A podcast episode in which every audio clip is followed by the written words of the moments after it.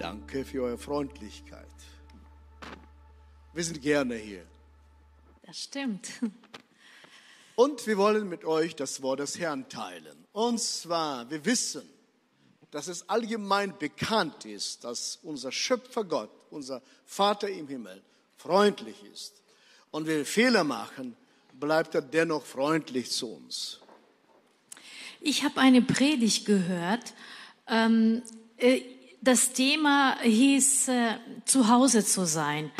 Und der Prediger sagte in seiner letzten Passage, wie erging es dem den Herrn, als er in Paradies nach Adam gesucht hat und rief, Adam, wo bist du? Und da hat er mich wirklich auf den Gedanken gebracht, ja, wie erging es denn dem Herrn? Das, das wunderschöne Zuhause war zerstört, war nicht mehr da, wie es mal war.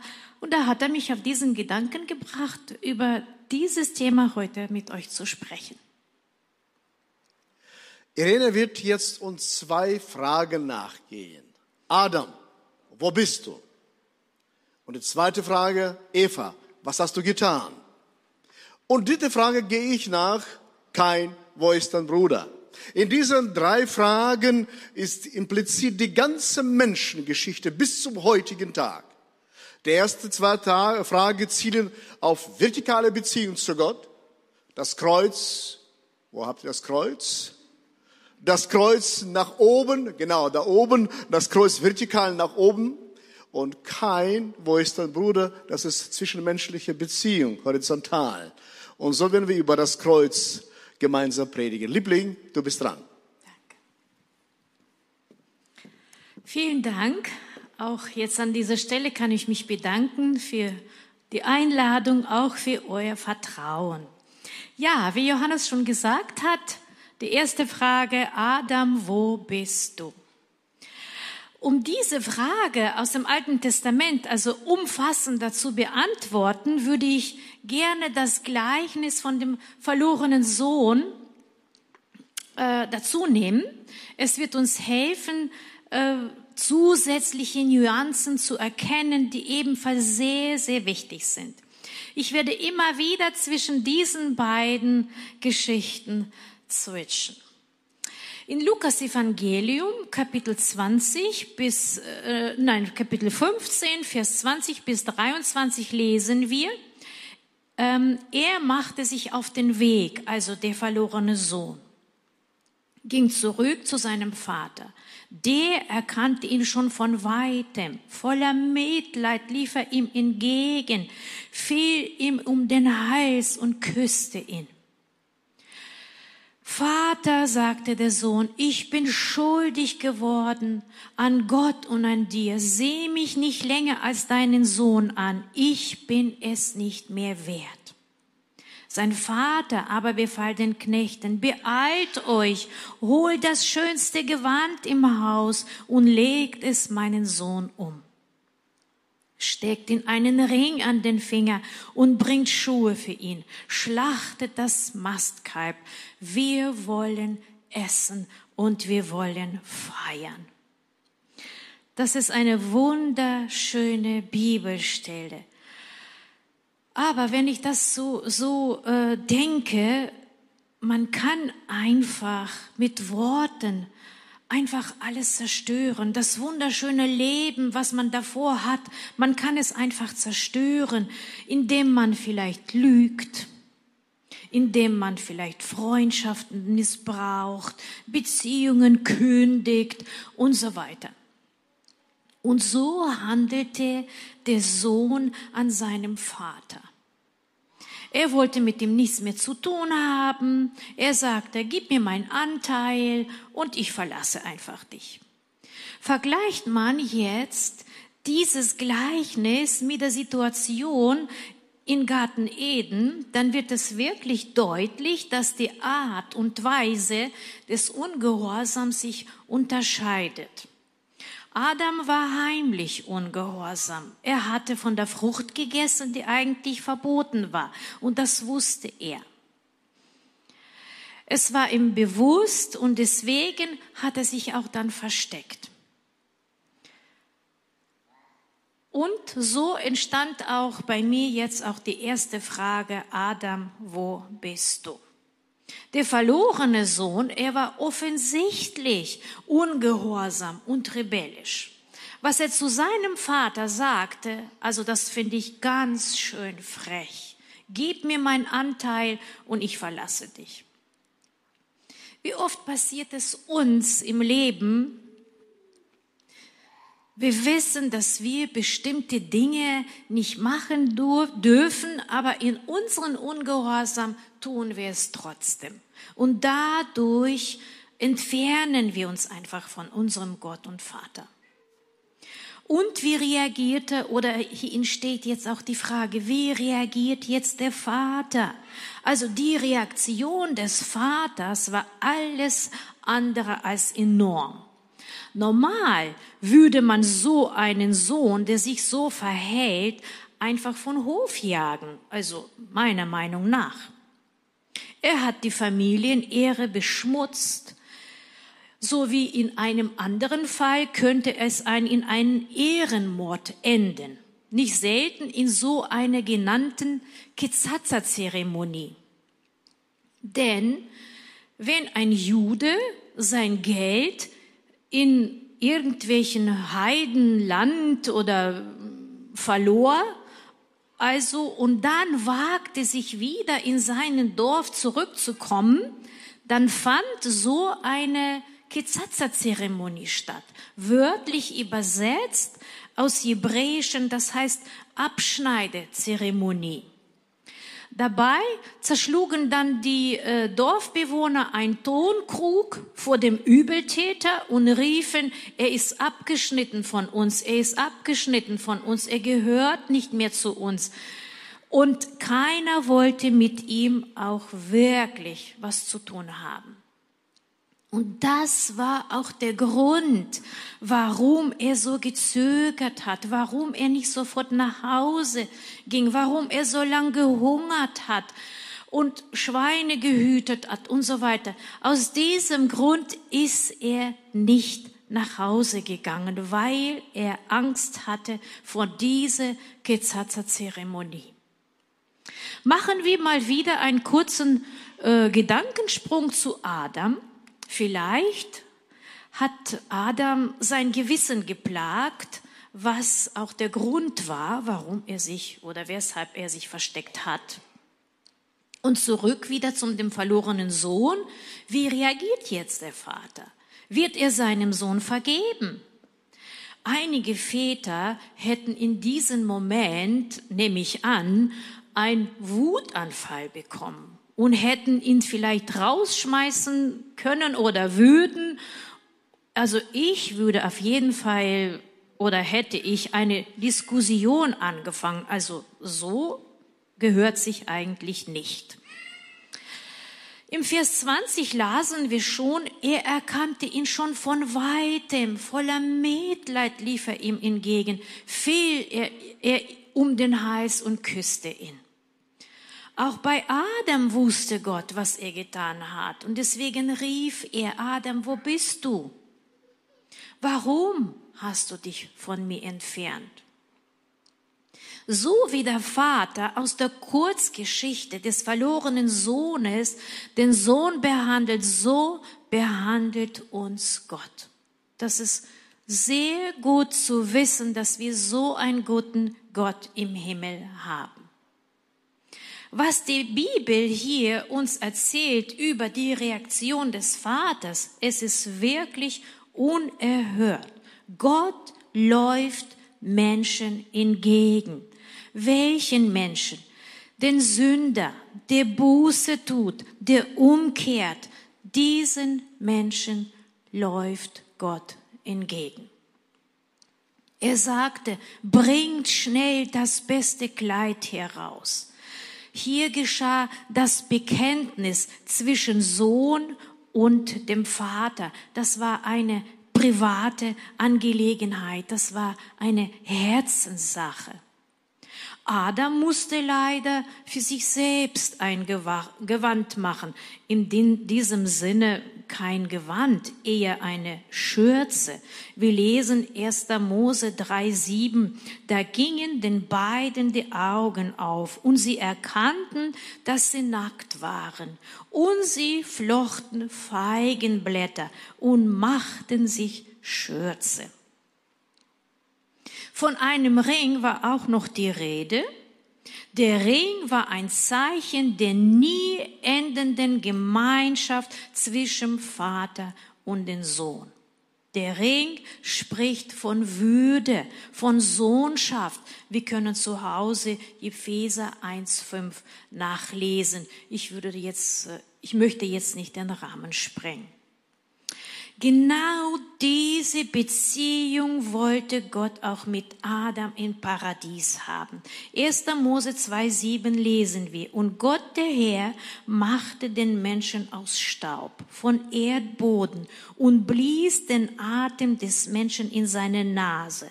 So wurde ein Mensch eine lebendige Seele. Als ich mich vorbereitet habe für dieses Thema, bei mir entstand hier eine Frage, warum durch die Nase? Also, ähm, ich kenne das aus Erster Hilfekurs, äh, nur Mund-zu-Mund-Beatmung. Und so könnte mich eigentlich oder habe ich mir eigentlich auch so äh, die Schöpfung vorgestellt. Und hier steht durch die Nase. Also es steht nicht in der Bibel, aber meine Interpretation ist, also Gott will mit uns so eine enge Beziehung haben wie die Nasenlöcher. Die Schuhe an den Füßen hat er ja auch. Sie zeichneten ihn als freien Mann aus.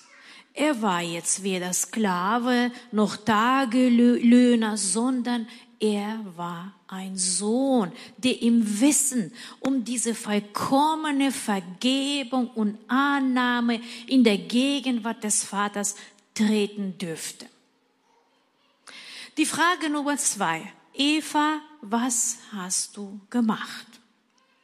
Wir wissen jetzt aus der Geschichte, dass äh, ähm, die Menschen ungehorsam waren, sie haben das Tabu gebrochen und jetzt werden sie damit konfrontiert. 1. Mose 3,13 lesen wir, da sprach der Herr Gott zu Frau, was hast du da getan? Und die Frau sprach, die Schlange hat mich getäuscht und da habe ich gegessen. Die beide, Adam und Eva, schämten sich vor Gott, sie haben einen Fehler begangen und geben jetzt einander oder beziehungsweise der Schlange die Schuld. Es war ein bequemer Versuch oder ist es auch heute immer ein bequemer Versuch, dass wir ähm, Schuld immer jemanden in die Schuhe schieben. Leider haben wir als Menschen aus dieser Geschichte nicht viel gelernt, denn so ein Verhalten ist auch heute zu beobachten. Wie reagiert man oder wie reagiere ich darauf, wenn irgendwas nicht so läuft, wie ich mir das vorgestellt habe, wenn ein Fehler passiert? Als erstes wird dann die Suche gestartet nach dem Schuldigen und es wird immer auch einer gefunden. So ist es nicht. Es wird immer einer gefunden. Verantwortung übernehmen, nein, das ist nicht populär. Die beiden, Adam und Eva, waren ungehorsam und das führte zu einem Fall. So kamen Konflikte, wir wissen Schmerzen, Krankheit und Not in diese Welt. Deshalb wendet sich auch der Herr denen zu, die in dieser Zerrissenheit leben. Und wir sind auch darunter gemeint. Hier entsteht auch eine Frage, war das jetzt reparabel? Oh ja, es war reparabel. Evas Schuld wurde in der Unschuld Marias entkräftet. Adams Versagen wurde durch den zweiten Adam, Jesus Christus, in den Sieg verwandelt. Preis dem Herrn. Er wendet sich heute noch den Schwachen zu. Auch ein Gescheiterter kann wieder neu anfangen.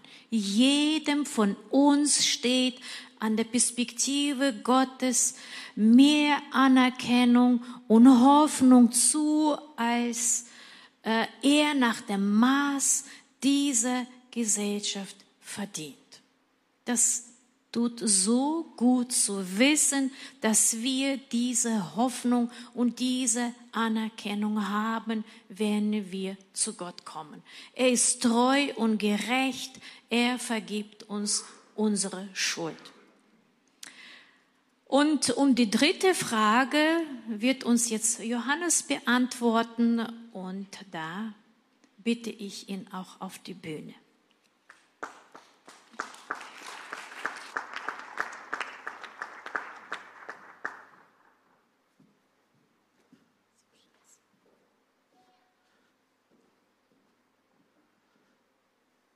Danke, Liebling. Hast du doch gut gemacht. Die ersten zwei Fragen, die Irene uns erläutert oder nachgegangen ist, bedeuten auf vertikale Beziehung zu unserem Schöpfer Gott.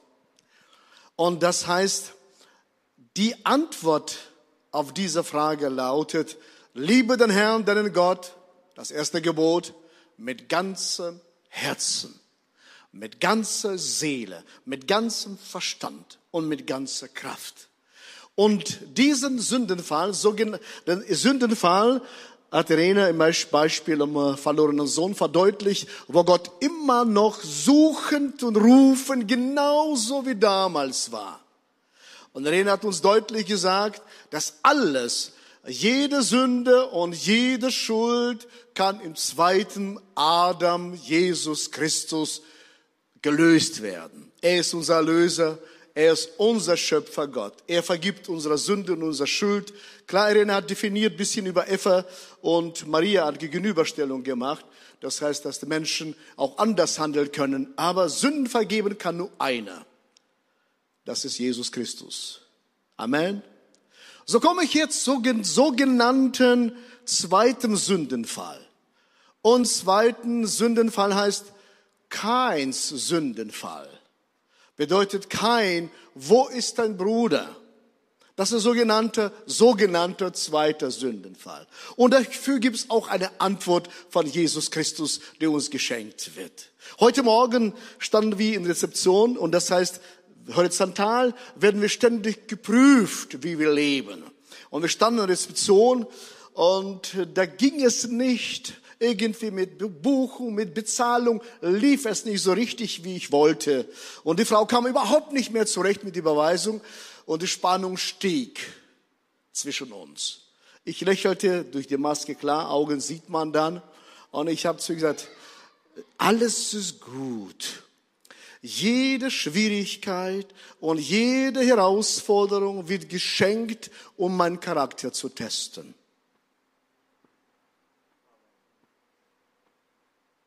Ihr seid begeistert von meiner Idee, ne? Also noch einmal, noch ein Versuch. Jede Schwierigkeit und jede Herausforderung wird geschenkt, um meinen Charakter zu testen.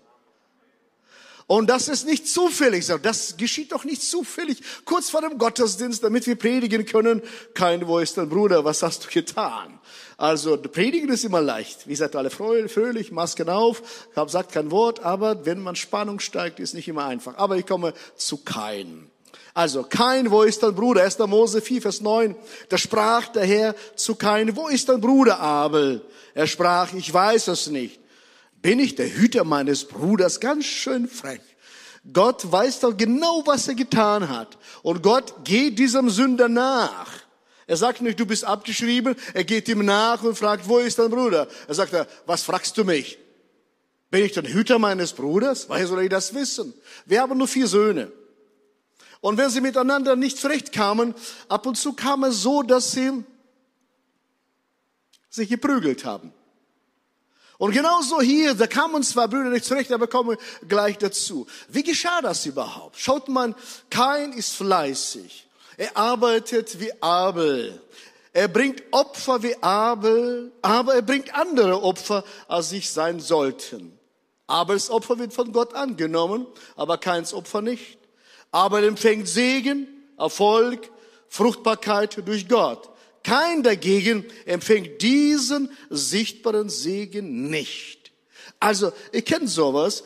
Einer wird gesegnet, der andere weniger. Einer hat eine gute Familie, gelungene Familie du machst alles richtig und es gelingt nicht. Und dann beginnt was in der Seele, geschieht was in der Seele. Wir haben sechs Kinder, der siebten angenommen, so um 20 Enkelkinder. Sie lehren uns beten Leben lang. Wir verlernen nicht zu beten. Glaubt mir das. Das, was wir nicht verlernen zu beten. Und als unser, einer unserer Söhne ranwuchs, als sie klein waren, waren wir abends, habe ich mit ihnen ganz oft blinde Kuh gespielt. Sie haben mich geritten bis zum Schweiß, bis Unterhosen, gebadet im Schweiß war ich. Und dann abends dachte ich, bete mal mit ihnen ein Gebet, was sie nie vergessen sollten. Das Vaterunser. Sie vergessen alles sowieso, aber Vaterunser vergessen sie nicht. Und was ich nicht wusste, in diesem Moment kam immer die Kraft des Herrn auf sie. Und sie wurden erfüllt und sie spürten körperlich die Gegenwart Gottes. Ich wusste gar nichts. Kennt du sowas? Du betest, du spürst gar nichts. Aber dein Gegenüber erlebt was. Es kommt nicht auf mein Gefühl, sondern auf die Gegenwart des Herrn, meines Gottes an. Und dann, als er ranwuchs, verließ er den Herrn und wollte mit Glauben nichts zu tun haben. Und da schaute ich die Leute um mich herum und ich sage, Gott, was habe ich denn falsch gemacht? Ich habe doch so viel richtig gemacht. Und wieso gerade mein Sohn will mit ihm nichts zu tun haben? Und ich merkte, es begann bei mir hier wie bei Kain. 1. Mose 4, Vers 5. Aber Kain und seine Gabe schaute er nicht und er lief es kein ganz heiß in seinem Herzen und sein Blick senkte sich. Deutsch sagt heiß, in Hebräisch heißt Quach Raff. Es wurde heiß, brennend im Herzen. Er wurde wütend aus einem bestimmten Grund. Wütend, es wurde heiß. Aus zwei Dingen wird das heiß im Herzen. Aus Liebe und aus Neid. Die zwei Dinge machen uns heiß. Und als unsere Söhne dann ranwuchsen und sagten, Gott, wieso der andere und wieso ich nicht?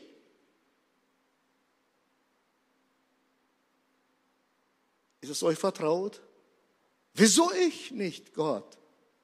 Und ich merkte, mein Herz war ab und zu heiß. Und dann, als unsere Söhne heranwuchsen, kam er in einen Gottesdienst hinein, 18 Jahre später, liebe Freunde, 18 Jahre später, kam er in einen Gottesdienst hinein, in eine Kirchengemeinde, Jugendveranstaltung mit Licht und Rauch, so eine Veranstaltung. Einige sagen wie in der Hölle, ich sage, wir haben den Berg Horeb mit Mose nicht angekommen bei euch. Okay. Ich wiederhole das nicht mehr.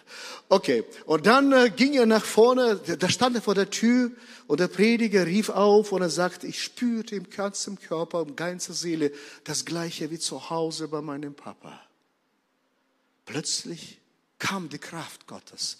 Er hat sich bekehrt und jetzt lebt er, ist Pastor, hat drei Kinder und betet jeden Abend mit drei Söhnen. Was betet er?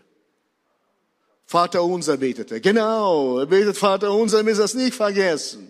Hier, wenn es heiß um Herzen ist, ich würde sagen, kein, was stellst du dich so an? Das ist nur ein Opfer. Ist doch kein Lebensuntergang. Das ist nur ein Opfer. Du hast, falsches Wort benutzen. Du hast falsches Opfer gebracht. Das ist nicht okay, was du gemacht hast. Aber ist doch kein Weltuntergang. Sollst du deswegen deinen Bruder umbringen? Ist das wirklich das, dass du deswegen deinen Bruder töten sollst? Weil sein Opfer angenommen ist? Neid brennt. Es ist wie ein Feuer, was verzehrt und macht unerreichbar. Der Neid springt nicht selten aus dem Gefühl der Ungerechtigkeit, die wir verspüren. Oder aus der Angst, falsch zu liegen oder nicht richtig gehandelt zu haben. Ich vermute, dass alle mehr oder weniger solche Gefühle kennen, wenn es heiß wird. Wieso er? Wieso sie? Wieso sie? Wieso nicht ich? Man sagt nicht in Deutschland doch, alles erkennt man im Vergleich. Ich sage nein, Sören Kierkegaard sagt, alle Not beginnt im Vergleich. Wir vergleichen uns nicht, sondern wir genießen. Was sollte kein gemacht haben? Er sollte nur eine Sache machen, das zweite Gebot. Liebe deinen Nächsten wie dich selbst. Er sollte sich einfach am Erfolg seines Bruders freuen. Nichts mehr. Das erste Gebot hat der Redner erklärt. Ich komme zum zweiten Gebot. Liebe deinen Nächsten wie dich selbst. Ich fahre ein gutes Auto und wurde mir vom BFP geleast, damit ich gut fahren kann. Und ich kam in eine Gemeinde, nicht zu euch. Kam in eine Gemeinde, da kamen drei Männer raus und kreisten mein Auto herum und sagten, aber meiner ist nicht schlechter. Ich so, habe ich was etwa gesagt? Ja, ich wollte nur gesagt haben. Ich sage, du, das ist nicht mein Wagen, das ist geleaster Wagen. Okay, dann bin ich entspannter. Also merkt ihr, geschieht was. Immer Vergleiche, immer Vergleiche. Kein hat sich verglichen. Der kommt der Neid in seinem Herzen, er provoziert. Was sollte er tun? Das ist ein harter Test. Er sollte einfach am Erfolg seines Bruders freuen. Wenn dein Bruder und Schwester in der Gemeinde Erfolg haben, wenn Lobpreise vorne stehen und sie singen, loben den Herrn, sagst du, wow, Halleluja, wir feiern uns gegenseitig. Oder sagst du, wieso ja nicht ich? Ich kenne das alles nicht, okay. Nein, wir freuen uns. Gott spricht zu ihm. 1. Mose 4, Vers 7. Ist das nicht so, wenn du gut handelst, darfst du aufblicken. Wenn du nicht gut handelst, lauert, also steht wörtlich, kratzt, wie mit Krallen an der Tür der Sünde. Sie hat Verlangen nach dir, doch du sollst über sie herrschen. Deutsch ist ganz harmlos übersetzt, in Hebräisch anders. Deutsch, sie lauert, sie liegt vor der Tür. In Hebräisch heißt es, sie kratzt. Sie lässt dich nicht in Ruhe, sie kratzt an deine Tür. Und ihr kennt solchen Kratzen. Brennen, kratzen. Und wie soll er sie beherrschen? Er soll seinen Nächsten einfach lieben wie sich selbst und über die Gnade Gottes in seinem Leben einfach sich freuen. Ich versuche enthusiastisch zu sein, aber ihr seid wie Hannoveraner. Wie, wie, wie zu Hause baue ich wirklich. Wie zu Hause fühle ich mich. Also, wo ist dein Bruder? Gott gibt Gnade für euch alle. Jeder von euch hat mindestens eine Gabe, mindestens. Und sie sind gegeben, dass wir uns ergänzen und einander feiern. Wir haben in Israel schon die vierte Gemeinde dieses Jahr gegründet. Zum Jahresende im Oktober, so Gott, wie wir leben, wenn das soweit zugelassen wird, fliegen wir mit der Rene nochmal dahin und wir pflanzen noch zwei Kirchen. Und nächstes Jahr beginnt eine Kurzbibelschule in Israel und dann theologisches Seminar, wir, weil um mein innerer Auftrag ist, in Israel einen Pfingstbund aufzubauen. Das bedeutet, wir gründen gerade Association, damit der nächste Schritte kommt. Aber liebe Freunde, wir haben, wir haben mit Rene, liebe Freunde, 13 Jahre investiert. Kein Ergebnis. Und ich wollte keine Lust mehr. Ich sage, Gott, andere hat gesegnet, ich nicht. Ich sehe und streue. Sieben Jahre Dürrezeit ist okay, aber 13 Jahre kein Erfolg, das macht keinen Spaß. Zu bezahlen und zu bezahlen und zu bezahlen macht keinen Spaß. Aber Rene ist eine tüchtige Frau. Jedes Mal sagt sie, okay, okay, wir fliegen nicht, Schatz. Aber als wir nach Hause gekommen sind, Liebling, ich brauche dich, du bist meine Visitenkarte, wer fliegt mit mir schon mit? Kannst du dich entscheiden? Und nach, zum Oktober war ich wieder weich zu fliegen. Und nach 13 Jahren, jetzt sind wir 16 Jahre unterwegs, sie hat sich an meinem Erfolg gefreut. Sie hat mich nicht bekämpft, nicht beneidet, sondern gefreut. 16 Jahre Zeit. Liebe Freunde, ich bin Gott so dankbar, dass er mir eine Frau geschenkt hat, die mehr Geduld und Glauben hat als ich. Sie hat sich 13 Jahre und wir haben nach 16 Jahren endlich das, was zugesagt worden ist. Und wenn du von Gott einen Auftrag bekommen hast, Du brauchst deinen Bruder, deine Schwester. Du brauchst dein Gegenüber. Ohne sie kommst du nicht weiter. Deswegen spricht das Wort Gott. Kein, wo ist dein Bruder? Du brauchst ihn. Wo ist er? Du bist auf ihn angewiesen. Du kannst nicht alles alleine. Du brauchst ihn. Und Gott segnet bei einem dies, bei anderem das. Zum Beispiel singen. Singen würde ich mit euch mich nicht anlegen. Da habe ich keinen Zugang zum Gesang. Julian, da können wir nicht konkurrieren. Ich würde auch nicht neidisch sein auf dich. Meine Ältesten sagen so, Johannes, wenn du singen willst, bitte dann nach deiner Predigt. Müssen sowieso alle gehen. Also, Gott gibt uns Begabungen und die andere andere Begabungen. Und wir sollen uns einfach an dem freuen, was Gott uns gegeben hat. Wir sind auf Ergänzung angewiesen. Und dein Bruder und deine Schwester ist für dich da als Bereich Geschenk des Himmels. Liebling, kannst du zu mir kommen? Das bedeutet, es beginnt auch schon zu Hause. Es beginnt nicht nur in der Kirche. Wisst ihr warum? Weil das wahre Leben, Charakter wird geschliffen im Laufe des Lebens außerhalb. Als der erste Tempel Salomo gebaut worden ist, die Steine wurden in einem äh, Steinbruch, im Steinbruch vorbereitet. Sie wurden geschliffen, abgehauen und dann wurden sie in Jerusalem zu einem Tempel zusammengestellt. Genauso wie wir werden außerhalb der Mauer, außerhalb der Mauer in unserem Leben geschliffen, geprüft, getestet. Und dann werden wir Gemeinde gebraucht und werden zusammengestellt zu einem Haus Gottes. Und dabei brauchen wir noch Mörtel des Heiligen Geistes dazwischen. Und dann, wenn wir zusammenkommen, liebe Freunde, kommt immer in eine Kirchengemeinde. Wieso? Weil die Gegenwart Gottes ist überall, im Wald, in, auf dem Fluss, überall. Aber der manifeste Gegenwart Gottes ist dann, wo die Kinder Gottes zusammenkommen. Deswegen verlasst nicht die Kirchen Gottesdiensten. So haben wir mit Irene, mit euch versucht, hineinzunehmen auf die Reise und sagen, diese drei Fragen, vertikal, Beziehung zu Gott. Adam, wo bist du? Ich brauche dich.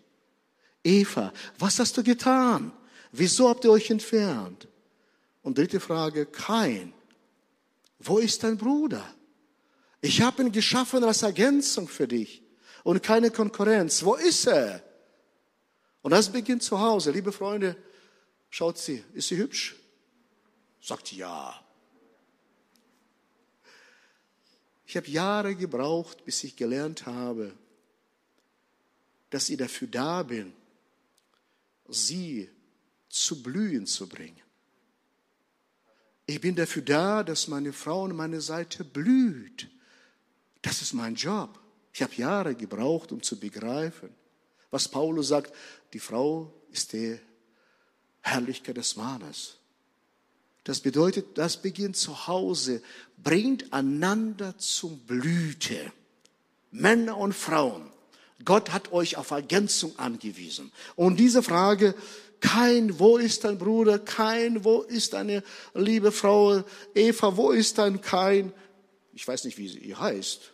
Wie heißt du denn? Ihr beide. Wie hießen sie? Weißt du? Mira und Holger. Ich würde sagen, Mira, du machst guten Job. Dein Holger sieht gut aus. Du bist stolz auf ihn, das nicht zu übersehen. Du ehrst ihn und das ist deine Arbeit, nicht zu übersehen. Liebe Freunde, an uns erkennt man, Holger, du machst gute Arbeit, deine Frau blüht auch. Mein Kompliment an euch, an eure Kinder. Und so, liebe Freunde, wenn wir in Familien unterwegs sind, als Kirchengemeinde, wir kommen in eine Kirchengemeinde, wir haben zu Hause Ergänzung, wir haben super Beziehung zu Schöpfer Gott und super Beziehung zueinander. Und das erkennt man.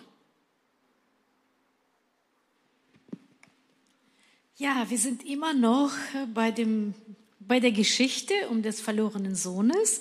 Lukas 15, 28, also wenn wir jetzt das Gleichnis weiterlesen, es geht da um den älteren Bruder. Und da wurde er zornig und wollte nicht hineingehen. Ihr kennt mit Sicherheit die Geschichte. Er hat am Feld gearbeitet und hat Musik gehört. Und dann hat er den Diener gefragt, was ist da los? Und jetzt wollte er nicht reingehen, weil er sauer war. Da ging sein Vater heraus und bat ihn und sprach, mein Sohn, du bist alle Zeit bei mir und alles, was meins ist, das ist auch deins. Du solltest aber fröhlich und guten Mutes sein, denn dieser, dein Bruder, war tot und ist wieder lebendig geworden. Er war verloren und ist wiedergefunden. Also so lehrt uns Jesus aus dieser Geschichte. Wenn wir zu ihm gehören, dann gilt es, alles was seins ist, das ist auch unsers. Und ich würde gerne mit unserer Predigt schließen mit einem sehr guten Satz von Leo Tolstoi, der einmal schrieb, nicht die Schönheit erzeugt die Liebe, sondern die Liebe bringt mich dazu, die Schönheit in meinem Nächsten zu sehen. So ist das, liebe Freunde. Und jetzt würde ich gerne uns die Möglichkeit geben, wir werden auch gerne für euch beten und für Menschen, die für Jesus sich entscheiden wollen, gerne mitbeten. Also die drei Fragen. Adam, wo bist du? Gott streckt seine Hand aus und ruft dir zu, wie in dem Gleichnis vom verlorenen Sohn. Er geht den Menschen nach und sagt, ich suche Beziehung zu dir, ich brauche dich. Und wenn wir Fehler machen, er bleibt freundlich zu uns und sagt, Eva, was hast du getan? Ich möchte Beziehung zu dir haben. Eva, wo bist du? Was hast du getan? Und kein, wo ist dein Bruder? So ist der Schöpfer Gott zu uns. Bevor ich dann zum Aufruf komme, zum Bekehrungsaufruf, kurz eine bekannte Geschichte, die ich überall erzähle. Ihr seid alle mal mehr oder weniger krank gewesen. Oder Pastor Mario war ziemlich krank. Und ich war vor Jahren erkrankt, ziemlich unheilbar an Prostata. Und ich dachte, ich werde nicht mehr gesund. Über zweieinhalb Jahre Antibiotikum genommen, jeden Tag drei Dosis, über 1000. Die Haut, könnt ihr euch vorstellen, wie aussah. Es wurde nicht besser. Fieber stieg. Und die erste, mein Arzt hat mich sehr gut behandelt und es wurde nicht besser. Keineswegs. Und eines Tages lag ich zu Hause im Bett und Rene sagt, Schatz, Liebling, du riechst schon nach Leiche. Ich sage, Schatz, ich kann nichts ändern. Ich mache alles, was ich kann. Es wird nicht besser. Wenn gebetet und gefastet, behandelt, es wird nicht besser. Und er hat zum Herrn gesagt, Gott, ich lebe gerne auf dieser Erde. Aber ich bin müde geworden, Schöpfer Gott. Ich weiß, dass ich für Himmel geschaffen bin, aber ich bin müde. Ich werde nicht gesund. Hol mich nach Hause, Herr. Ich habe vieles auf dieser Erde gesehen, Gutes und weniger Gutes, aber ich bin müde geworden, Gott. Und eines Nachts schlief ich in das Haus in meinem Zimmer. Um halb vier im Traum kommen drei Engel auf mich zu. Einer zu Füßen, einer zu Lenken und einer zu Rechten. Und der zu Füßen schaut mich an und sagt, Johannes, du wirst nach Hause geholt, aber noch nicht jetzt. Deine Zeit ist noch nicht gekommen. Du bist für Gott sehr wichtig, deswegen lebe und diene dem Herrn. Und im Moment verließ ich meinen Körper und sah neben meinem Wecker um halb vier morgen Satan zusammengekauert sitzen. Er konnte sich nicht bewegen. Und ich dachte nur drei Engel und er kann sich nicht bewegen. Was geschieht, wenn Jesus kommt? Satan hat Macht, Jesus hat Allmacht. Und dann wiederholt der Engel, das gleiche eins zu eins. Johannes, du bist nach Hause geholt, aber noch nicht jetzt. Du bist für Gott sehr wichtig. Lebe und diene dem Herrn. Und plötzlich fing an, mein Körper hellblau zu leuchten. Als das Licht erlosch, wachte ich auf und dachte, erster Gedanke, Spinner, Fieber, Engel, nachts, Teufel. Du bist doch klar, denke der Mensch, wie kann so ein Kram passieren bei dir als auch Pastor? Zweifel. Und ich dachte, lerne Johannes an deinen Zweifeln zu zweifeln. Es ist nützlich. Und er sagt, Liebling, wenn es wirklich von Gott ist, dann werde ich gesund. Dann gehen wir nach zwei Monaten zum Arzt und lassen uns prüfen. Bei Gott ist das nicht heute gesund, morgen genommen. Ich muss nichts festhalten, wenn Gott was gibt. Wenn er gibt, dann gibt er auch. Es kommt nicht auf die Größe meines Glaubens an, sondern auf die Größe meines Gottes an. Und da kam ich zum Arzt. Sie haben 16 Proben entnommen, Biopsie gemacht, Radiologie, Blasenspiegel und alles. Und er reichte mir die Hand und sagte, Herr Justus, gratulieren, sind gesund. Und einige sagen, du bist ein Spinner. Genau. Einige sagen, du bist ein Spinner. Die anderen sagen, du bist ein Idiot, Scharlatan. Ich sage, entscheide selbst, wer ich bin. Ich bin gesund geworden. Und zum ersten Mal habe ich begriffen, nicht hier, nicht hier, sondern hier. Du bist Gott wichtig. Dann wurde mir bewusst im Herzen, Gott hat Himmel und Erde in Bewegung gesetzt und seinen Sohn Jesus Christus sandte auf diese Erde, damit jeder, der den Glauben nicht verloren geht, sondern das ewige Leben hat. Du bist Gott so wichtig, dass er alles dafür getan hat. Sogar uns beide hier zu euch geschickt. Du bist Gott sehr wichtig. Und ich bitte euch aufzustehen. Und so rufe ich dich dir zu, die Gemeinde schließt die Augen. Wenn du heute hier bist oder zu Hause bist, vom Fernsehen oder später, und sagst, ich entscheide mich für Jesus, ich habe verstanden, ich bin für Gott sehr wichtig. Deine Aufgabe ist, kurz die Hand zu geben, damit ich für dich beten kann, wenn du hier bist. Ist jemand hier? Danke. Ist jemand noch hier? Sagt, ja, ich will mich entscheiden für Jesus Christus. Heb die Hand. Das machst du nicht für mich. Du gehst zu Jesus, nicht zu mir. Ich wiederhole das gerne. Ist jemand noch hier? Sagt, ja, ich habe das verstanden. Ich entscheide mich für Jesus jetzt an dieser Stelle. Heb kurz die Hand, achte nicht auf deine Nachbarn. Und zum dritten Mal wiederhole ich, geniert euch nicht. Auch zu Hause, wenn du sagst, ja, ich habe es kapiert in meinem Herzen, ich will das tun. Auch hier jetzt, ich will euch sehen. Ist jemand noch hier, der die Hand heben möchte? Okay, dann lasst uns mal ein Gebet beten, was Sie üblicherweise hier alle beten zusammen. Ich nenne das Hebammengebet. Wir helfen Menschen zum Durchbruch. Lasst uns gemeinsam, Gemeinde unterstützt mich auch, bitte. Vater im Himmel, danke, dass du mich liebst. Danke, dass du dich für mich entschieden hast. Herr Jesus Christus, du bist für mich gestorben und auferstanden. Vergib mir meine Schuld. Ich wähle dich jetzt als meinen Retter und Herrn. Die will ich folgen. Amen. Jesus, du hast die Gebete jetzt gehört, hier im Saal, auch zu Hause der Menschen. So segnen sie in Jesu Namen, dass die Kraft Gottes auf sie kommt und das Leben Gottes vom Himmel her kommt in den Geist hinein und sie sind neue Schöpfungen in Jesu Namen. Danke, mein Gott, dass du ein gütiger Gott bist. Amen. Irene, segne die Gemeinde. Himmel, wir stehen vor deinem Angesicht. Wir preisen dich. Wir erheben dich. Du bist unser himmlischer Vater und dir allein gebührt die Ehre. Danke dir, o oh Herr, für diese Möglichkeit, dass wir zusammenkommen dürfen, dass wir frei uns versammeln dürfen, dass wir die Ehre geben dürfen, o oh Herr, weil sie dir allein gebührt.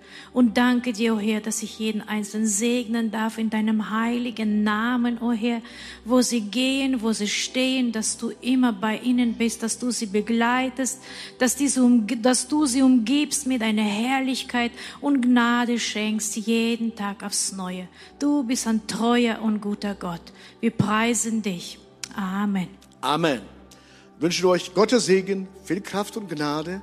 Vergiss nicht, du bist Gott sehr wichtig. Gott will uns als verlängerter Arm auf dieser Erde haben. Seid gesegnet.